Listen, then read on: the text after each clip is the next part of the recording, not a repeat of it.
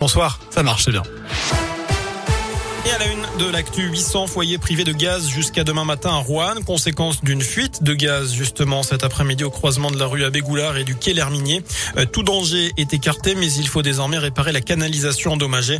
Notez que le trafic a été interrompu dans le secteur. La fête à nouveau stoppée dans les discothèques. Elles vont fermer à partir de vendredi et pour au moins quatre semaines. Annonce hier du gouvernement pour lutter contre la cinquième vague de Covid. Une très mauvaise surprise puisque les professionnels du secteur s'attendaient simplement à un retour des jauges.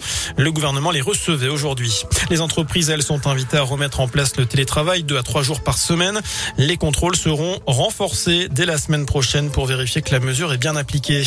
Gaël Perdriau perd son titre de vice-président des Républicains. C'est le patron du parti, Christian Jacob, qui l'a annoncé tout à l'heure.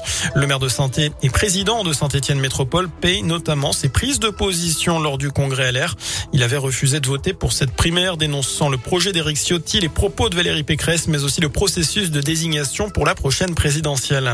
En foot, première séance d'entraînement ce matin pour Julien Sablé depuis sa nomination pour assurer l'intérim à la tête de l'AS Saint-Etienne.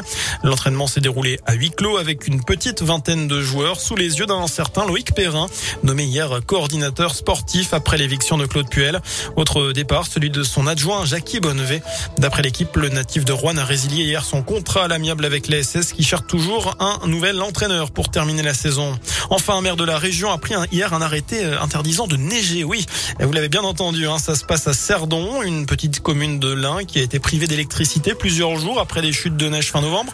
On peut notamment lire que certains habitants, souvent néo-ruraux, se croient toujours dans le centre de Lyon et se plaignent de l'état des routes et des coupures de courant.